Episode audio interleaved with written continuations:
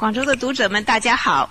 谢谢大家在这样一个美丽的周末的早上来到这里，我们有一场文学的对话啊。那么，我很希望我们借这个早上呢，我们能有一些很好的智慧的碰撞啊。那我会留一些时间来互动，我总是很看重啊互动的这个环节啊。那么，我今天演讲的题目呢是“写作就是回故乡”啊，这是什么意思呢？实际上就是讲。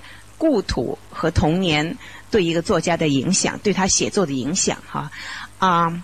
那么我昨天晚上呢是在中山大学有一场演讲，那今天的演讲的内容。跟那个中山大学的有一部分是相似的。如果昨天晚上到过中中大的那些个啊听众们，前半部分你可以安静的、悄悄的打个盹儿哈，不要影响别人就可以。可是精彩的在后面哈啊！我讲这个写作就是回故乡呢，当然得从我的童年、少年开始讲起，然后回溯到今天。那我就看我的故土，我的童年，在我的生命里边留下来的是什么样的印记哈？啊，那么刚才主持人也介绍过我，我我其实呢，除了不在温州出生之外，其实我在温州度过了我的童年、少年和一部分的青年时光哈。啊，那么大家今天谈起温州，脑子里一定会跳出一些跟文学完全无关的话题啊！我想随便想想，你肯定就会想起炒房团，对不对？呃，肯定会想起最近火红一时的一部电视剧，大家知道那个名字吗？温州一家人哈。那么再年长一些的，肯定还会想起一些。不太那么好的印象，比方说劣质皮鞋呀，等等等等哈啊！可是在我成长的那那个年代里，这些概念跟我们都还没有关系。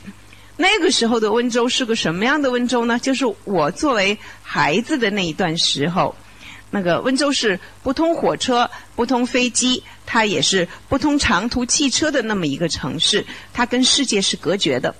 那么在那个年代里啊。我想我们的物质生活非常的贫穷，那么精神生活也是同样的很贫乏。我们没有今天的电脑，没有今天的手机，没有今天的电视机，甚至没有玩具。我一辈子只有一个布娃娃，这个布娃娃还遭到我哥哥的惨烈的肢解。哈，这这是我唯一的童年的一个玩具。那么童年的时候我们能做的事情呢？我记得的就是常常的到江边去。那么。每一个美丽的城市都有一条美丽的河流。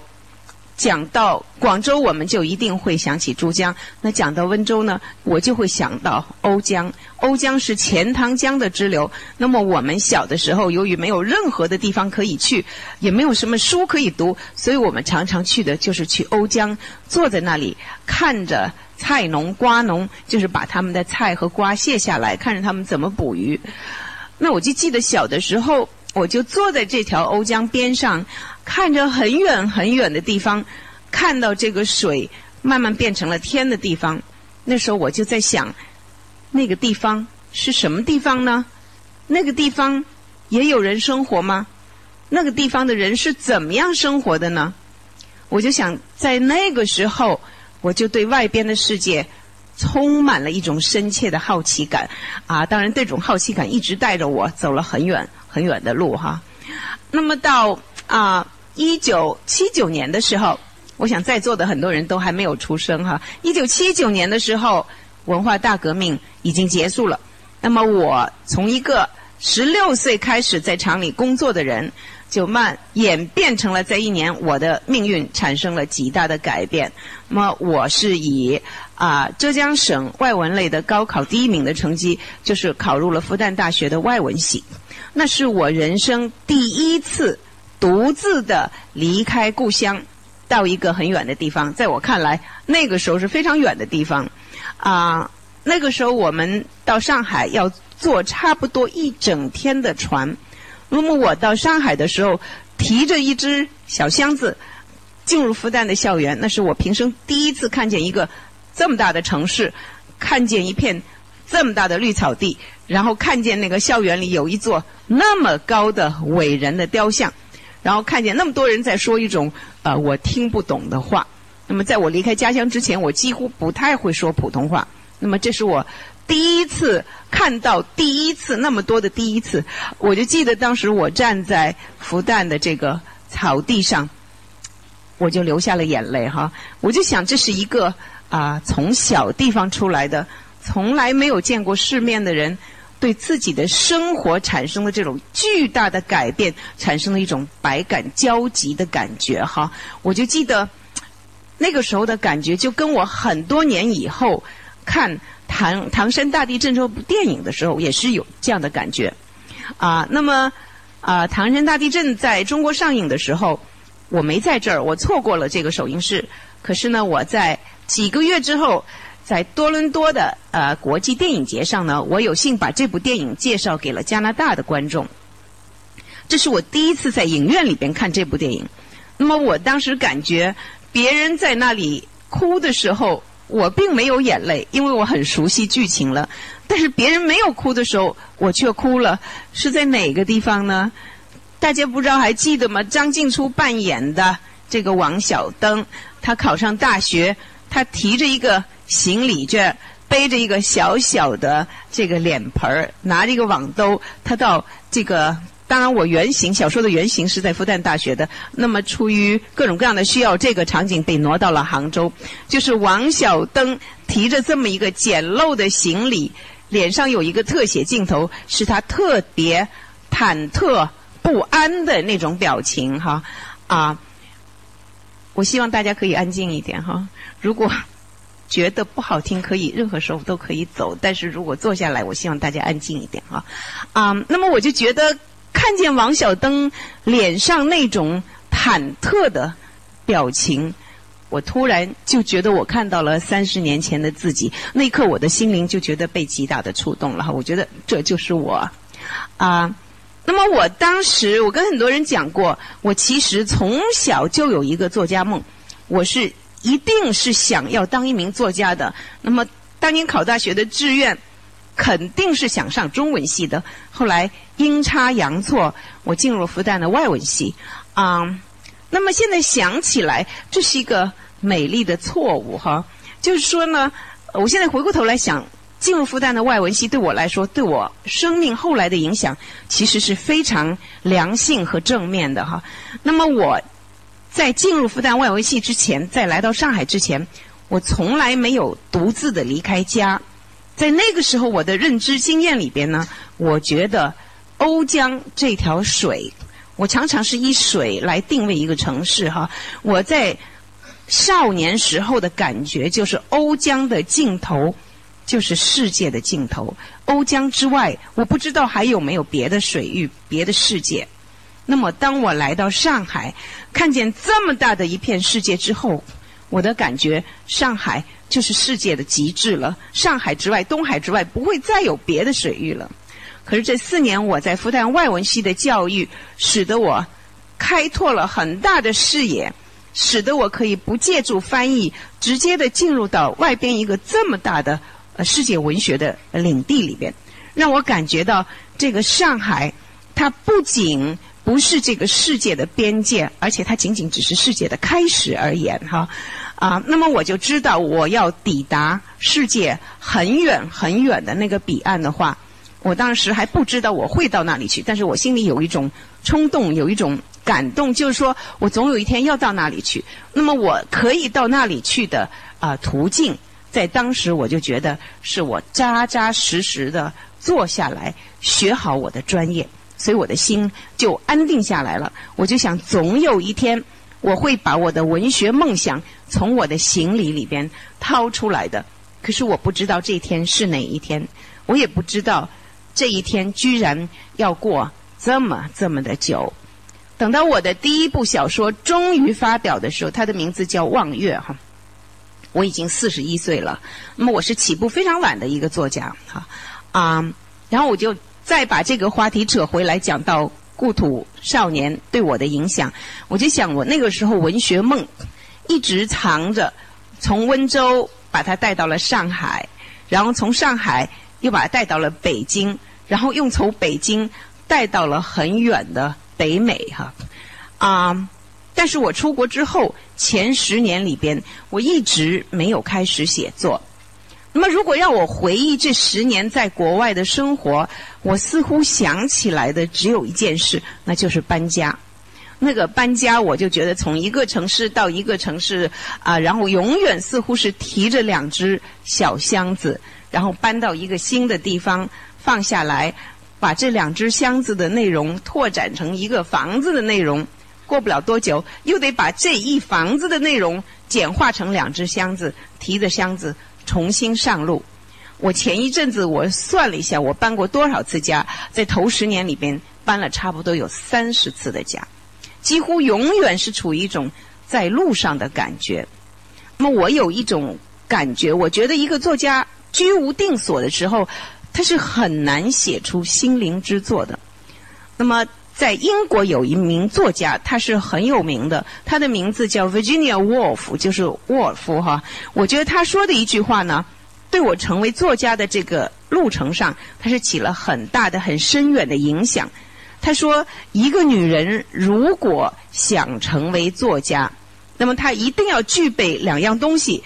她一样东西是年收入五百英镑。那么当然这是很久以前的。计算方法了，如今五百英镑还不够买一顿很好的饭哈，所以在当年五百英镑是一个中产阶级的收入。他说，一个女人想成为作家，首先要有五百英镑的年收入，还有一间属于她自己的房间。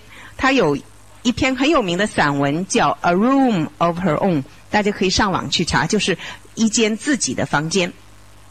当然，他这里讲的既不是钱，也不是房间。他讲，按照我的理解，他讲的是一个人，无论是男是女，他必须要具备的经济独立，还有一个他必须要具备的思想独立的空间。如果你没有这两个空间，你是不能成为作家的。那么我非常赞同他的说法，但他的这句话呢，被世世代代的解读呢，都解读成一个强烈的女性主义的宣言。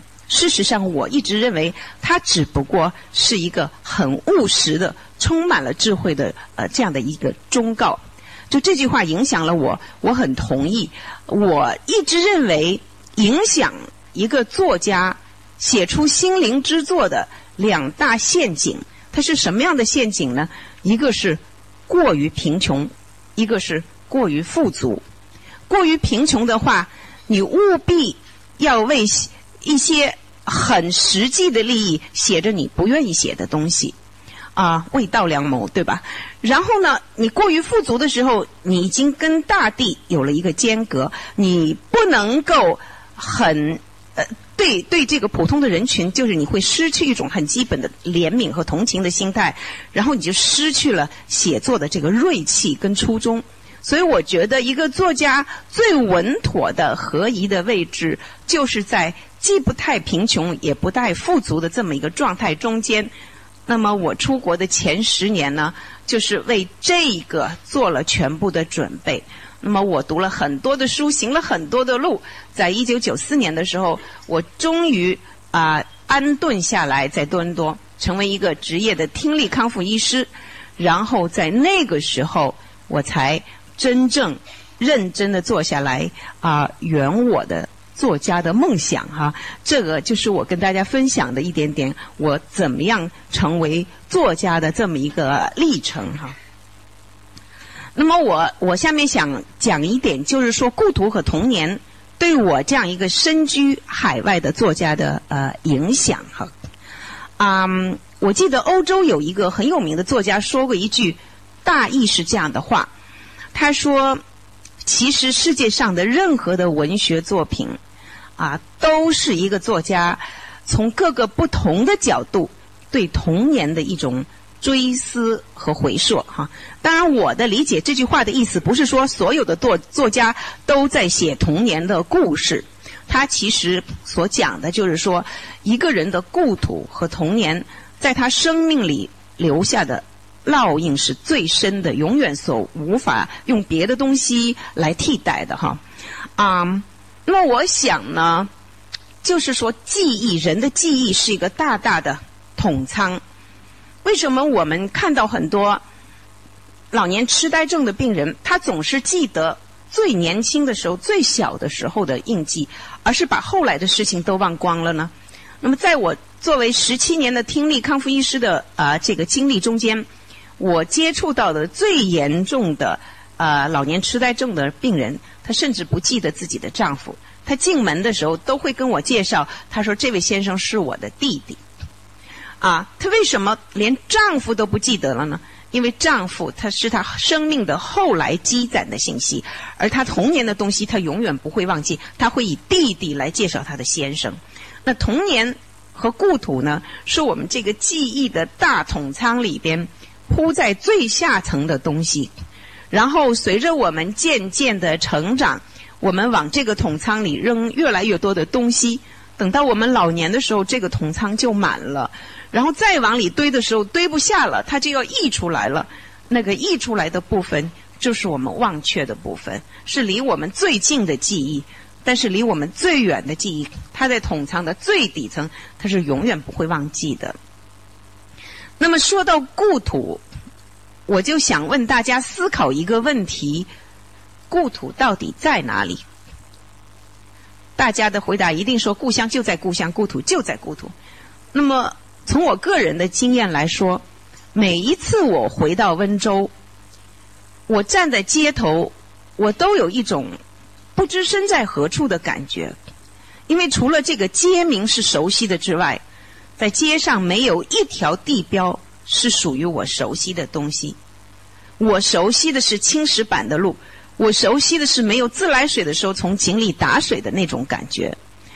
我熟悉的是还没有大桥来阻隔我跟瓯江的这种亲密接触的故乡，故乡的感觉。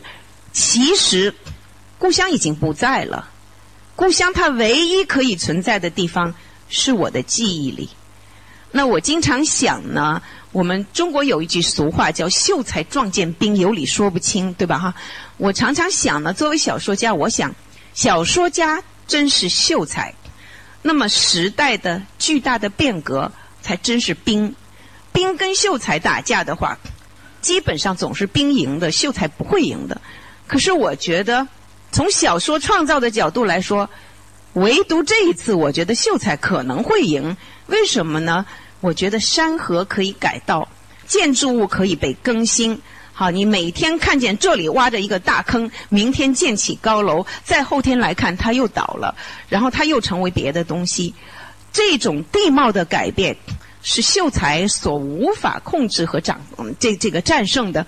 可是秀才可以做的一件事情是什么呢？秀才可以写书，秀才用文字的方式把故乡永远的存留下来。那个使天下有多少的兵都不能打败的，而且文字的存留的方式是那样的久，它永永远远的在那里。就是说，山河改了又改，改了又改，但是文字会长留的。我想，我作为一个海外。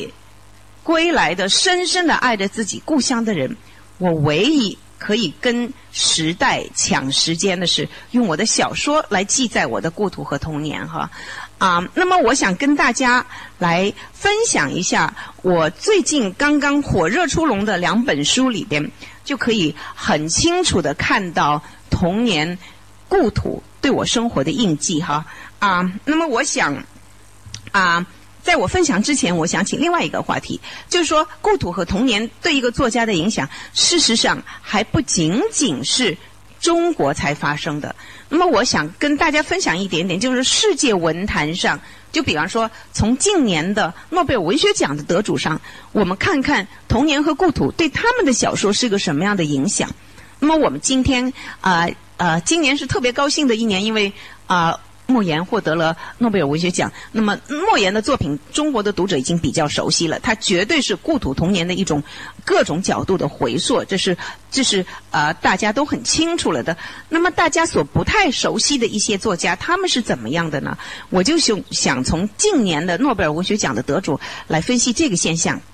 啊，那么在这里，我先分享一个很小的花絮，就是说，二零零七年十月的某一天。在英国伦敦的一个啊郊区的一个生活小区里边，啊走来一个很老的老太太，她呢头发已经完全花白了，步子也走得不稳了，腰一背都已经啊佝偻了哈，已经站得不直了。那么衣着是很寒酸的，但她手里提着很多从超市刚刚买回来的食品袋。那么他这一天回到自己向来很安静的小区的时候，他突然发现这个街区里站满了人，到处是拿着摄像机、拿着录音机、录像机的人。他很好奇，他就拦住一位啊拿着这个这个摄像器材的记者，他说：“你们在干嘛呢？今天咱们这拍电影吗？”那个人看着他笑了一笑，说：“不是的，我们在等你。你知道吗？你刚刚获得了诺贝尔文学奖啊！这一位诺贝尔文学奖得主，他的名字叫多丽丝·莱辛 （Doris Lessing）。好，他是二零零七年的诺贝尔文学奖得主。那么讲到。他的写作的这个轨迹，我们就会对这个标题“写作就是回故乡”有一些更深的体验。他是从小是在伊朗出生的，然后呢，他在南非长大，啊，他长大的这个地方叫津巴布韦。那么，他后来呢，在他三十多岁离婚之后，带着一个孩子来到英国的时候，他简单的行囊里只有一部手稿。这部手稿就是他的成名作，叫《野草在歌唱》，中文有翻译本的，叫《Grass is Singing》。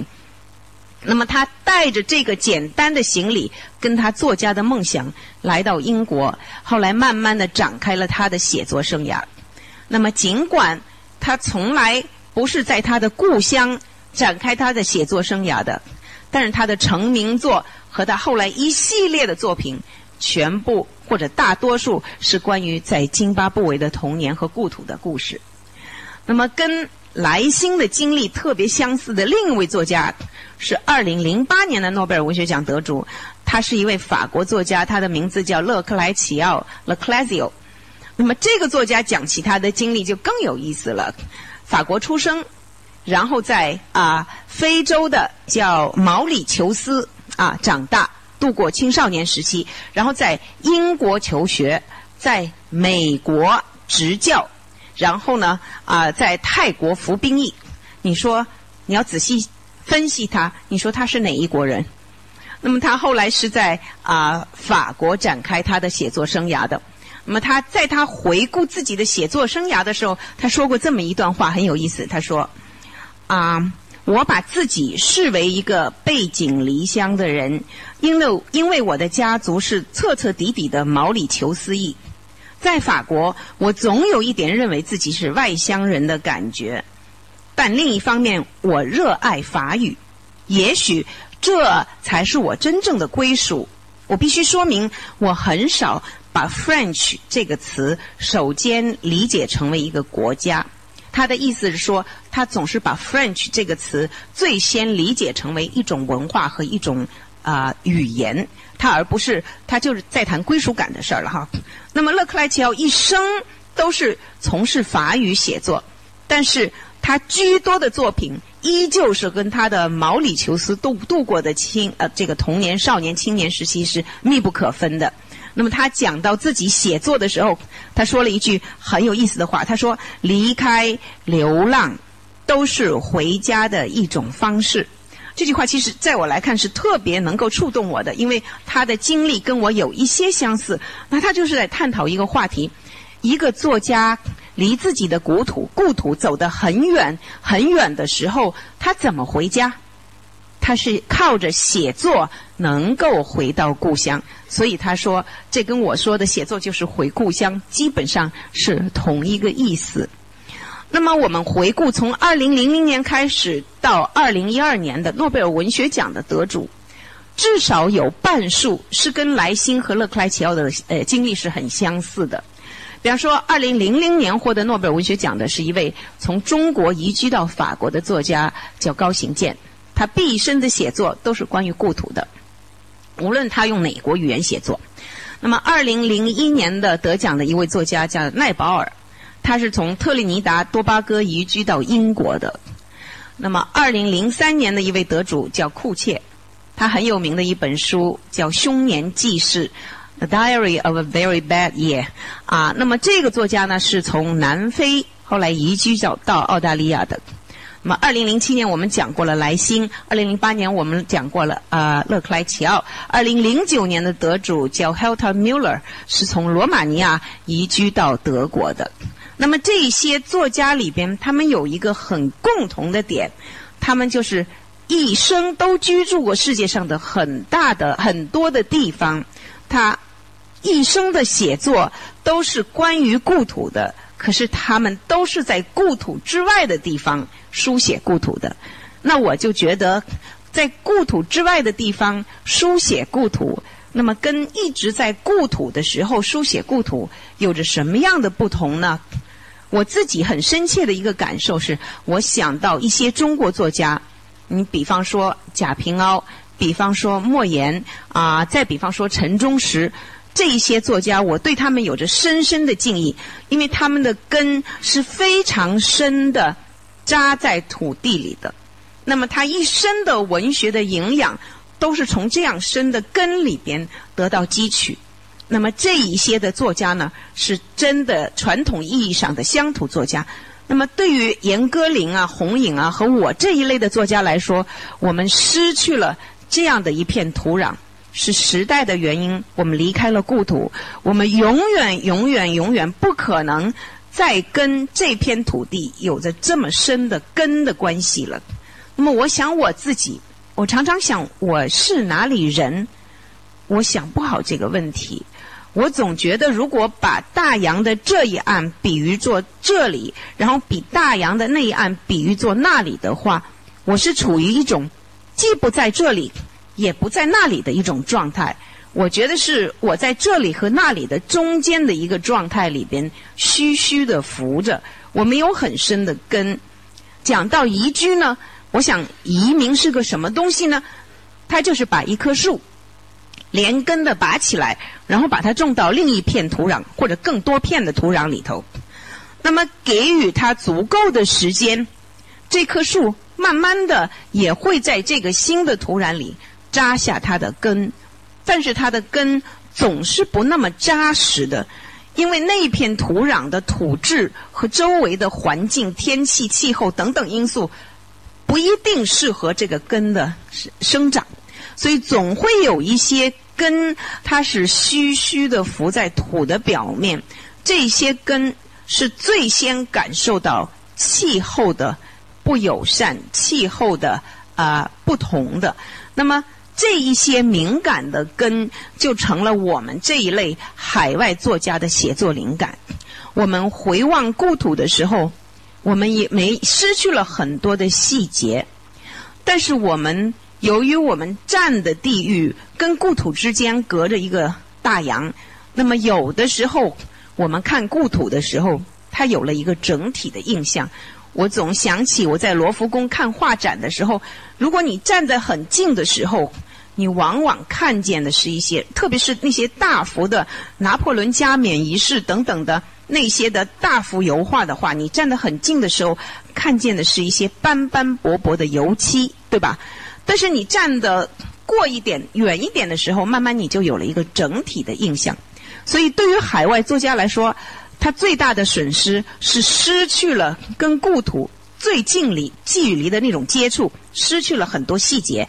但是你得到的好处是你有了一个理性的回望的空间，也许你会得到一个啊比较整体的印象哈啊。那么这就是我想说的故土和童年对一个呃作家的影响。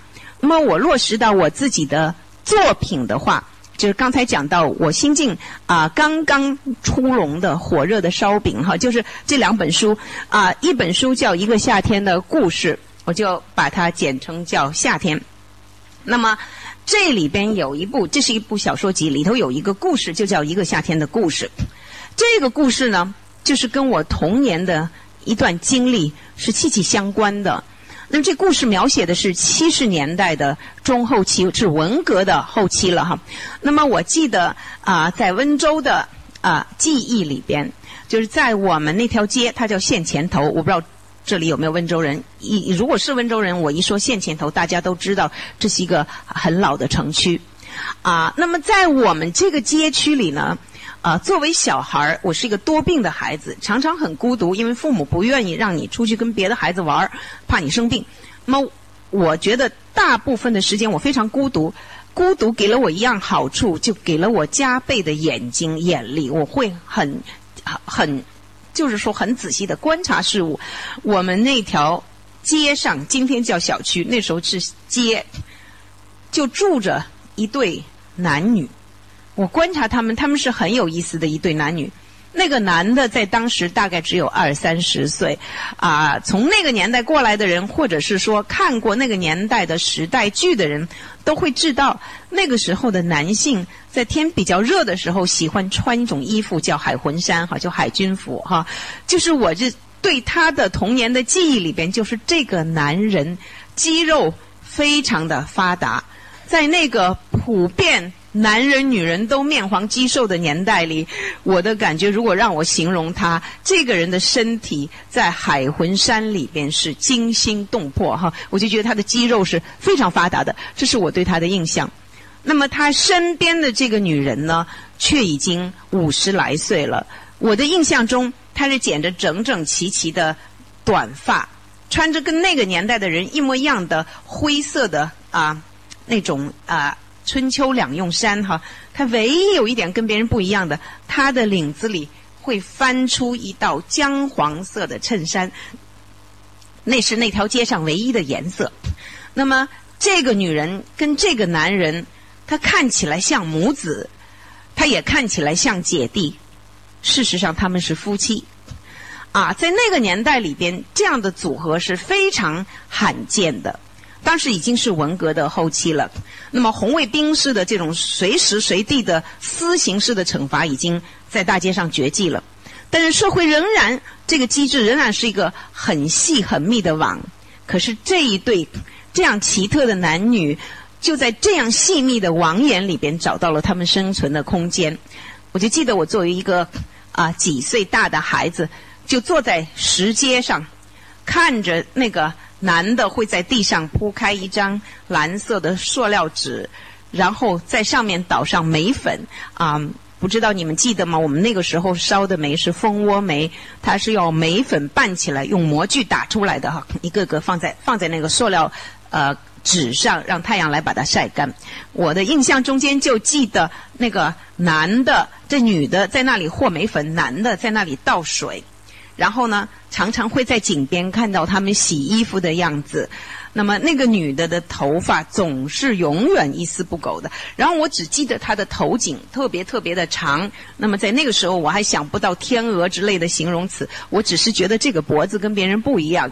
那我隐隐的一种感觉，这个脖子很高傲，那个脖子扛起了世人所有的对他的鄙视的眼光哈。然后他们洗衣服的时候。一个是搓衣板上搓着，一个在井里一桶一桶的打水，然后看见他们洗被单，很长的一条被单，他们最后把它挤干的时候，一个挤那头，一个挤这一头，然后中间鼓出一个大大的水泡，然后这个男的就走过来一拳砍过去，把这个水泡砍破了，水就流了出来。那么整个街区的人没有一个人跟他们讲话，他们也是自动的隔离开了，他们也不跟啊。大家说话，啊，那个那个世界里加在他们身上的异样的眼光，一定是非常非常沉重的。